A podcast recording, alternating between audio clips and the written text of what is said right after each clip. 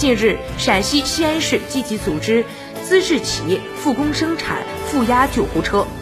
助力防控新冠肺炎疫情。大年初三，陕西省工信厅联系到了生产企业，要求二月底前交付近五十辆负压救护车。防疫势大，生产企业当天就集合到西安本地的三十二名员工，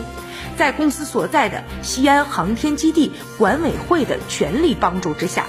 所有复工人员被安排到了指定酒店集中住宿管理，四辆汽车专门负责两点一线接送人员，就餐保障、基本防疫物资调配也由管委会负责提供，